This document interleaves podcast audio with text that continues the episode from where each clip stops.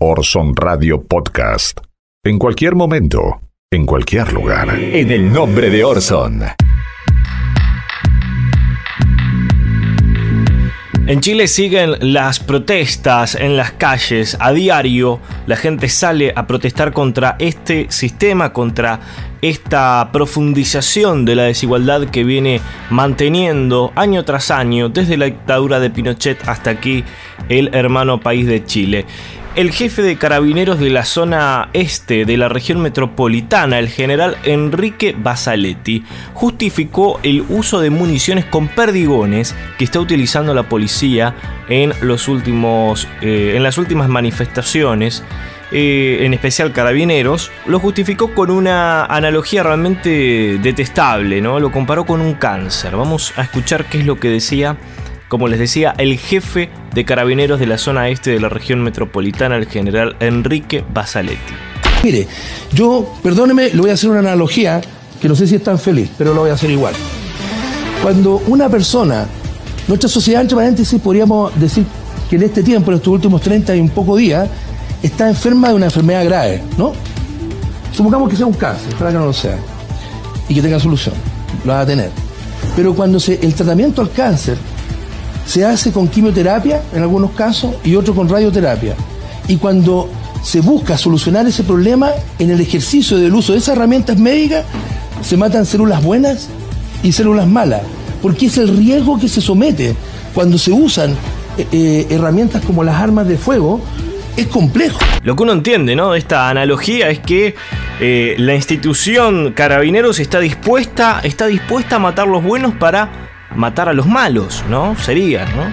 Esto sería lo que, lo que intenta decir el jefe de carabineros de esa zona de Chile, ¿no? Chile, recordemos, un país con profundas desigualdades, con la complicidad no solo de sectores políticos, sino también de los grandes medios de comunicación que hasta que de alguna manera la situación no explotó en las calles, siguieron ocultando y manipulando lo que realmente estaba pasando en Chile, porque obviamente los medios de comunicación pertenecen a sectores concentrados que claramente no quieren que esta desigualdad cambie de tendencia, que no quieren que Chile sea más igualitario porque eso significaría la reducción también de su poder económico y también de su dinero. Así que hay una gran complicidad por parte de los medios de comunicación. Si no fuera por lo que la gente sube a las redes sociales,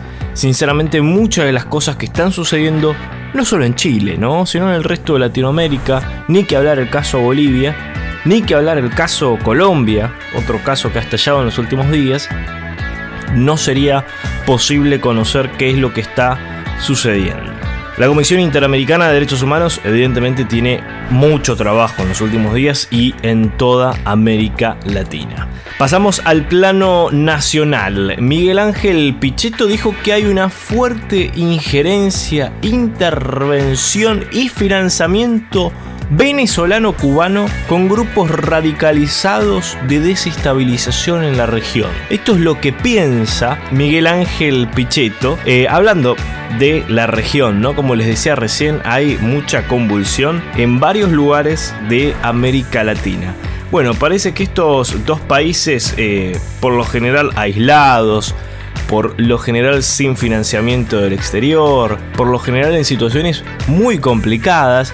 Eh, Venezuela le cuesta abastecer papel higiénico en Caracas. Se me hace muy difícil que esté organizando revueltas a lo largo y a lo ancho de toda América Latina, y menos con financiamiento económico, ¿no? Eh, y Cuba, financiamiento, Cuba, ¿no? Un país que está aislado hace ya cuántos años eh, sin la posibilidad de comerciar con otros países. Es realmente impresionante las cosas que llega a decir Miguel Ángel Pichetto. Lo escuchamos. Esta, esta tranquilidad social, esta paz social que tiene Argentina, que diferencia a los países del Pacífico latinoamericano, que están ocurriendo eventos. En general en la región hay bastante. Sí, ha, habido escenarios de violencia en Colombia, Ecuador, Perú, Chile. Hay, hay también una, una fuerte injerencia cubana Usted está convencido de eso, ¿no? Absolutamente. Pero no hay muchas pruebas, pero no pudieron aportar pruebas. A ver, analicemos que en Colombia también se reactivó una parte de la FARC después de La Paz.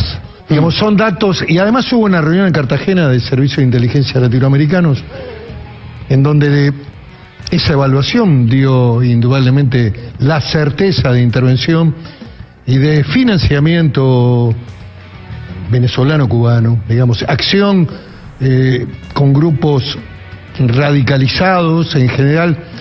Hoy en Colombia operaron con la cara tapada, pero indudablemente eh, hay, hay un escenario de cierta actividad, digamos, eh, de desestabilización en la región. Ahora sí, vamos al plano nacional. Hernán Lacunza, ministro de Economía, dijo que se generaron 1.250.000 puestos de trabajo en estos cuatro años. Vamos a escuchar lo que es lo que decía. Algún deterioro, sobre todo en materia de bienestar. No conseguimos los, los resultados que esperábamos en materia de pobreza y de inflación, por ejemplo. Hay otros resultados. Empeoraron, empeoraron. Objetivamente, del 2015 de acá, empeoraron Sí, sí. bastante. La fachada eh, empeoró, pero indudablemente. eh, Bueno, pero a, pesar de que. Sí, pero Carlos, se generaron 1.250.000 puestos de trabajo Sí. eh, en estos cuatro años, que no fueron suficientes No. Porque hubo más gente que buscó trabajo de la que de los puestos de trabajo generados. Pero esta casa que tiene una, peor fachada tiene mejores cimientos, con lo cual diría que hay mejores condiciones en esa casa, en esos cimientos, para conseguir algún bienestar en el futuro. En estos cuatro años se sembró para que, eh, por ejemplo, la deuda deje de crecer. De modo que eh, la deuda hoy no es alta en términos eh, de nivel, de peso de la deuda, es 70% del producto, es una deuda muy razonable. Sí hay un problema, no hay un problema de solvencia, pro- sí hay un problema de liquidez. No fueron suficientes porque hubo más gente que buscó trabajo de los puestos generados, ¿no? Bueno, eh, esto es lo que dice el ministro de Economía, Hernán Lacunza, acerca de la situación laboral en la República Argentina. Me parece que eh, esto dista bastante, dista bastante de la realidad de cada uno de los argentinos. En otro orden de noticias, eh, vamos a hablar acerca de la denuncia que recibió José Alperovich por parte de una sobrina, ¿no? El senador José Alperovich eh, que lo acusa de abuso sexual, ¿no? Eh, realmente una denuncia muy grave. Desde varios sectores están pidiendo la renuncia de José Alperovich. Por el momento no hay novedades en este frente. Eh, solamente hemos escuchado muy pocas voces por parte de este arco político que le han pedido la renuncia, como es el caso de Leonardo Grosso, legislador del movimiento Evita, que dijo que callarnos ante la denuncia es volvernos cómplices, ¿no? Es muy llamativo el silencio de algunos legisladores que en otras ocasiones no han dudado un solo segundo en salir a alzar eh, la voz y a pedir eh, justicia, ¿no? En este caso, y han sido mucho más enfáticos que en este caso de José Alperovich. ¿no? Eh, lamento mucho, lamento mucho que haya varias personas, repito, de este arco político que no hayan salido a levantar más la voz. ¿Eh? Bueno, vamos a ver cómo se desarrolla esta información en los próximos días. Por supuesto, también tenés eh, a algunos medios de comunicación que salen a relucir este silencio por parte de algunos legisladores. Y hay otros medios de comunicación que lo tocan muy tibiamente, ¿no? Cuando en otros casos eh, salen con mucho más énfasis a apuntar contra las personas denunciadas. Eh, en este caso, ahí hubo una tibieza por parte de algunos medios de comunicación eh, y por parte de algunos sectores políticos que en este caso, por supuesto, se sienten cercanos a José Alperovich. Sin embargo, la denuncia es muy grave, es muy grave la denuncia eh, y una de las voces disonantes fue la de Leonardo Grosso que pide la renuncia de José Alperovich y dice, como decíamos recién, callarnos ante la denuncia es volvernos cómplices, ¿no? Esperemos que de alguna manera empiecen a alzarse más voces respecto a este tema. Cerramos este bloque con Patricia Bullrich que justificó nuevamente el golpe de Estado en Bolivia. Evo dio un paso más del que debía dar, dice la ministra de Seguridad. Tensar la cuerda genera esta situación de crisis total. Vamos a escucharla de su propia boca. ¿Tiene una opinión de lo que pasó en Bolivia? Yo creo que en Bolivia hay una eh, situación de hartazgo total y absoluto de los del pasar permanentemente los límites eh, a la institucionalidad. Eh, Evo dio un paso más del que había que dar. Puede, puede, puede pasar lo de Cuba, es decir, mm. se queda una vez, dos veces, tres veces, se queda, se queda 20. Entonces creo que ese tensar la cuerda llevó a una situación eh, de, mm, de esta, esta pérdida de, de poder cuando, cuando el fraude aparece en el medio, genera esta situación de, crisis total. Esto es en el nombre de Orson, desde FM Freeway 90.7 y retransmiten la radio pública de Ituzaingó, 89.3, FM 91.7, Radio La Uni, la radio de la Universidad Nacional de General Sarmiento, las radios de la red de medios del oeste y la voz de Cristina. También nos podés escuchar en Spotify, y nos buscas como en el nombre de Orson, lo mismo en YouTube y también en Spreaker, entre otras plataformas.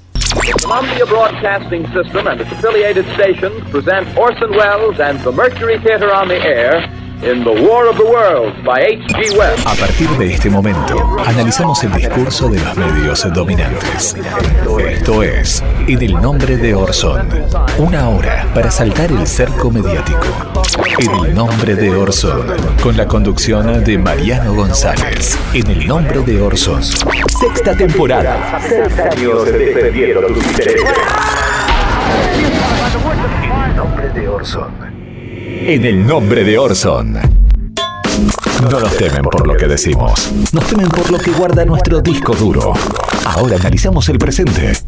Revisando nuestro archivo.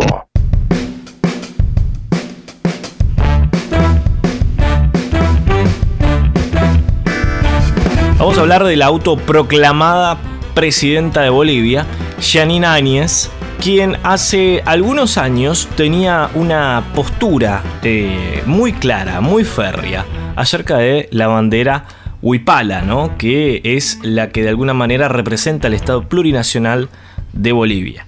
Eh, Janine Áñez decía esto mi región nosotros no queremos ser el collasuyo, no queremos una bandera como la huipala, queremos ser siempre Bolivia, queremos la bandera rojo, amarillo y verde con la que nacimos como país y así queremos morir. Sin embargo, en los últimos días, la autoproclamada presidenta de Bolivia hacía estas declaraciones. Si eh, respeta el huipala como un, un símbolo, digamos, de, indígena en, Bolivia. También debería sentirme discriminada porque no existe la representación de mi departamento en, Palacio Quemado, pero yo respeto mucho las culturas de, los, de los diferentes departamentos y bueno, la acepto como tal. Ya saben que nos pueden seguir en Facebook, nos buscan como en el nombre de Orson. En el nombre de Orson. El secretario de Salud, Alfredo Rubinstein, presentó el viernes pasado su renuncia como eh, secretario ¿no? a esa Secretaría de Salud. Recordemos que el gobierno de Macri rebajó a el Ministerio de Salud a una secretaría. ¿no? Hubo un escándalo, tenía que ver con el nuevo protocolo de aborto no punible que fue publicado el miércoles pasado en el boletín oficial y derogado en la madrugada siguiente por el presidente Mauricio Macri. ¿no? La salida de Rubinstein abre un nuevo conflicto dentro de Cambiemos a días, a días nada más de dejar el poder. Bueno, ¿qué es lo que decía este protocolo que derogó el presidente de la nación? Decía que apunta a agilizar la atención en los casos en que el aborto ya es legal, ¿no? Que es cuando el embarazo es producto de una violación o cuando corre riesgo la vida o la salud de la mujer. Tomando en cuenta las definiciones sobre la posibilidad de dar consentimiento ante prácticas médicas de personas menores de edad y con discapacidad según el nuevo Código Civil y Comercial. Además, incorpora recomendaciones de la OMS basadas en evidencia científica para brindar mejor atención médica, ¿no? No era únicamente la visión del secretario de Salud el señor Rubinstein, sino también cuestiones que tienen que ver con legislación internacional de la OMS, la Organización Mundial de la Salud. Vamos con un pequeño resumen de esto que pasó. Aborto no punible. El gobierno dio marcha atrás con el protocolo que había sido publicado en el boletín oficial. Esto ya estaba vigente, lo que intentó hacer el secretario de Salud Adolfo Rubinstein fue actualizarlo con las últimas novedades en la materia. Bueno, al presidente eh, esto no le gustó.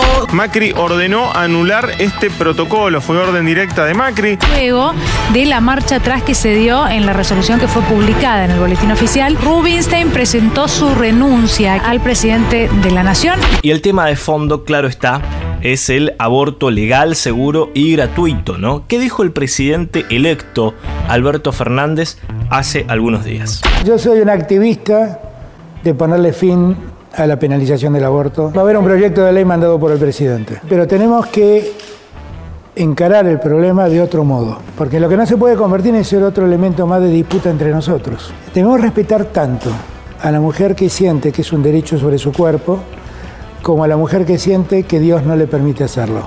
No hay retrógrados y progresistas, hay simplemente gente que piensa de otro modo. Cuando uno despenaliza y legaliza el aborto, no lo hace obligatorio. Por lo tanto, el que sigue teniendo en su conciencia la convicción de que Dios no lo permite, que no lo haga y respetémoslo. Y respetemos también a los otros. No tiene que haber dos pañuelos, tenemos un problema. Y esto que digo no lo digo en desmedro de nadie, lo digo en favor de todos, diría el Martín Fierro. En el año 2018, el Senado, luego de ser aprobado en diputados, votó en contra de la ley de aborto legal. Un pequeño resumen de cómo fue esa discusión en los medios y en el recinto legislativo. Vamos a escuchar primero un contrapunto entre Pampita y Nicole Neumann. Lo escuchamos. Yo no estoy a favor del aborto eh, por mi formación católica. Una cosa es lo que yo pienso y otro es como sociedad lo que me parece que estamos necesitando. Eh, traer un hijo a la vida es un milagro, no sé qué, pero la, la sociedad necesita que se puedan asesinar bebés porque sí. No todas pueden elegir esos embarazos que tienen. Está bien que haya gente que piense que no, la verdad está redividido, pero hay que ser muy cuidadosos en las palabras y cómo se dicen las cosas. Pero es como en su momento haber dicho, yo no soy nazi, pero si el nazi cree que tiene que matar al judío, bueno, que lo haga. Seguimos en el ámbito televisivo, en su programa de cable Gisela Barreto y la senadora Cristina Fiore mostraban sus profundos conocimientos acerca de este tema. Aparentemente también el aborto es un negocio y muy redituable para algunos. Es el negocio redondo. Primero te venden que el embarazo es un problema, entonces van con los anticonceptivos que lo traen de la India a costos muy económicos y acá lo venden al triple. Luego te venden la legalización del aborto, luego te venden el aborto y con los fetos hacen comercios. Eh, tanto para alimentos como para tantas otras cosas, ¿no? Senadora, sí a la vida, le dice, la gente, no al aborto, señor, presidente. Escuchamos ahora a la escritora Claudia Piñeiro y al biólogo Alberto Corblit. ¿Usted está de acuerdo, por lo visto, o está recomendando abortos eugenésicos? No, no estoy recomendando aborto. El aborto no se recomienda. El aborto es una opción. Nunca se recomienda. Jamás. Y yo estaría en contra de que se recomiende el aborto. El aborto no es nada gratuito para una mujer que lo practica no, y es nada feliz de hacer. es una opción. Por último, escuchamos a Gabriela Michetti, vicepresidenta de la Nación, Elisa Carrió, polémica como siempre, y el diputado Lipovetsky de Cambiamos. Si alguien no quiere ser madre y, y por una cuestión que X quedó embarazada, ¿qué pasa si esa chica durante nueve meses, acompañada, con, con, digamos, con todas las cosas que necesite, puede dar a luz y puede dar ese chico a la cantidad de parejas, personas solas, eh, no sé, familias, que quieren adoptar y que lo que más quieren adoptar son bebés recién nacidos. ¿Va a votar en contra? Siempre fue no. ¿Escuchó los argumentos de la comisión? No. Los argumentos de las mujeres que mueren. Sí, pero lo sé. Yo voy a votar no. Todos defendemos la vida, todos defendemos la vida de miles de mujeres que ponen en riesgo su vida con abortos clandestinos e inseguros. Porque no se trata de salvar las dos vidas, se trata de salvar miles de vidas. Se lo debemos a todas las mujeres que han luchado y luchan diariamente por sus derechos. a las que murieron víctimas de abortos clandestinos, ante la indiferencia de gran parte de nuestra sociedad. Ahí estaba, Daniel Lipovetsky, diputado de Cambiemos. Vamos a ver qué es lo que decide Lipovetsky en los próximos días. Hay, por supuesto, rumores eh, de todos lados acerca del futuro político de Lipovetsky. Pero el tema de fondo, como decíamos, es el aborto legal, seguro y gratuito que aparentemente en el año 2020 eh, va a volver a tener eh, lugar en el Congreso de la Nación y esperemos que esta vez sí con su aprobación. En el nombre de Orson. Ahora desmontamos todas las fake news. En el nombre de Orson. Seis años defendiendo tus intereses. Momento de hablar de fake news, falsas noticias en redes sociales. En este caso vamos al sitio reversoar.com y nos encontramos con una noticia que involucraba a la gobernadora de la provincia de Buenos Aires, María Eugenia Vidal. Y había una noticia que, que decía que había comprado la gobernadora una mansión en Verazategui de 10 millones de dólares, ¿no? Bueno, el sitio Reverso hizo un pedido de acceso al informe del dominio del inmueble y pudo comprobar que esa casa pertenece a un matrimonio que la compró en el año 1984.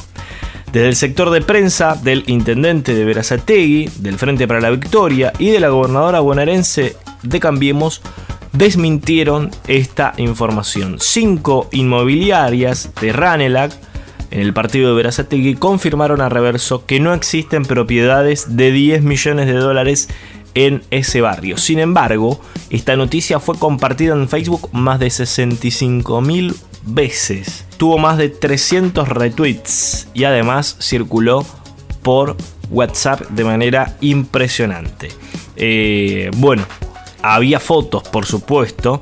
Las fotos son reales, es una mansión real. La mansión eh, pertenece a ese barrio, pero no vale 10 millones de dólares, ni tampoco pertenece a la gobernadora de la provincia de Buenos Aires. Además, dos fuerzas enfrentadas, ¿no? La provincia de Buenos Aires, gobernada por Cambiemos, el municipio, gobernado por el Frente para la Victoria, desmienten esta información. Así que esta noticia es falsa. Otra de las noticias que estuvo circulando en los últimos días era una declaración, una textual de Hugo Moyano, que aparentemente había dicho que no hace falta estudiar, hace 32 años que dirijo el sindicato. Bueno, esta textual estaba sacado de una captura de televisión de C5N y está, por supuesto, adulterada. La imagen de una entrevista al secretario del gremio de camioneros fue modificada, ¿no? Tras un relevamiento sobre sus dichos, desde 2016 respecto a los estudios, en todos los medios gráficos, Reverso confirmó que nunca dijo eso. En su entorno lo negaron que haya dicho esa frase y por supuesto vale con eh, recorrer de punta a punta la entrevista que dio a C5N para darse cuenta de que esto se trata de una noticia falsa. Esto circuló en Facebook y Twitter. En Facebook se compartió 5.700 veces, una cantidad importante. Y bueno, por supuesto se viralizó. La imagen fue manipulada, se cambió el graph, ¿no? Esto es algo muy común últimamente en redes sociales y a veces uno termina cayendo en este tipo de cosas. No, lo decimos por algo que, que nos haya pasado a nosotros, pero a veces en la vorágine puede pasar de que se escape, ¿no? Eh, alguno de este tipo, alguna de este tipo de noticias y como ha pasado, ¿no? En los últimos días. Eh, más que nada venimos de un clima electoral y una vez en la vorágine comparte cosas, ¿no? Eh, lo digo por todos. Tenemos que estar muy atentos a no compartir información falsa. En el nombre de Orson, entrevistas difíciles de olvidar. El poder de la palabra, en boca de los grandes referentes de Argentina y el mundo. Ahora, palabras autorizadas.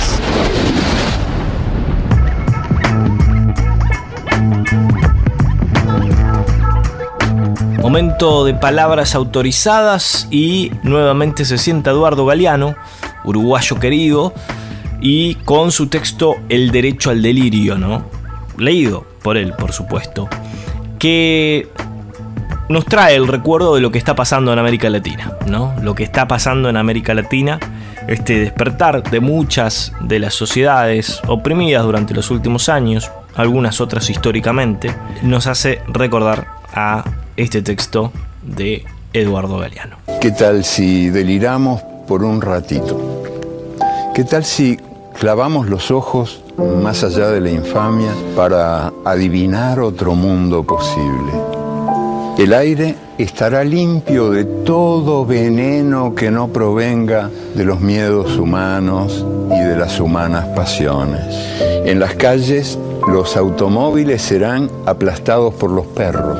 La gente no será manejada por el automóvil, ni será programada por el ordenador, ni será comprada por el supermercado, ni será tampoco mirada por el televisor. El televisor dejará de ser el miembro más importante de la familia y será tratado como la plancha o el lavarropas. Se incorporará a los códigos penales el delito de estupidez que cometen quienes viven por tener o por ganar en vez de vivir por vivir nomás, como canta el pájaro sin saber que canta y como juega el niño sin saber que juega. En ningún país irán presos los muchachos que se nieguen a cumplir el servicio militar, sino los que quieran cumplirlo. Nadie vivirá para trabajar, pero todos trabajaremos para vivir. Los economistas no llamarán nivel de vida al nivel de consumo, ni llamarán calidad de vida a la cantidad de cosas. Los cocineros no creerán que a las langostas les encanta que las hiervan vivas. Los historiadores no creerán que a los países les encanta ser invadidos. Los políticos no creerán que a los pobres les encanta comer promesas. La solemnidad se dejará de creer que es una virtud. Y nadie, nadie tomará en serio a nadie que no sea capaz de tomarse el pelo. La muerte y el dinero perderán sus mágicos poderes y ni por defunción ni por fortuna se convertirá el canalla en virtuoso caballero. La comida no será una mercancía, ni la comunicación un negocio, porque la comida y la comunicación son derechos humanos. Nadie morirá de hambre, porque nadie morirá de indigestión. Los niños de la calle no serán tratados como si fueran basura, porque no habrá niños de la calle. Los niños ricos no serán tratados como si fueran dinero, porque no habrá niños ricos. La educación no será el privilegio de quienes puedan pagarla y la policía no será la maldición de quienes no puedan comprarla. La justicia y la libertad, hermanas siamesas, condenadas a vivir separadas, volverán a juntarse, bien pegaditas, espalda contra espalda. En Argentina, las locas de Plaza de Mayo serán un ejemplo de salud mental porque ellas se negaron a olvidar en los tiempos de la amnesia obligatoria. La Santa Madre Iglesia corregirá algunas erratas de las tablas de Moisés y el sexto mandamiento ordenará festejar el cuerpo. La iglesia también dictará otro mandamiento que se le había olvidado a Dios. Amarás a la naturaleza de la que formas parte. Serán reforestados los desiertos del mundo y los desiertos del alma. Los desesperados serán esperados y los perdidos serán encontrados, porque ellos se desesperaron de tanto esperar y ellos se perdieron por tanto buscar. Seremos compatriotas y contemporáneos de todos los que tengan voluntad de belleza y voluntad de justicia, hayan nacido cuando hayan nacido y hayan vivido donde hayan vivido, sin que importe ni un poquito las fronteras del mapa ni del tiempo. Seremos imperfectos, porque la perfección seguirá siendo el aburrido privilegio de los dioses, pero en este mundo en este mundo chambón y jodido, seremos capaces de vivir cada día como si fuera el primero y cada noche como si fuera la última. En el nombre de Orson.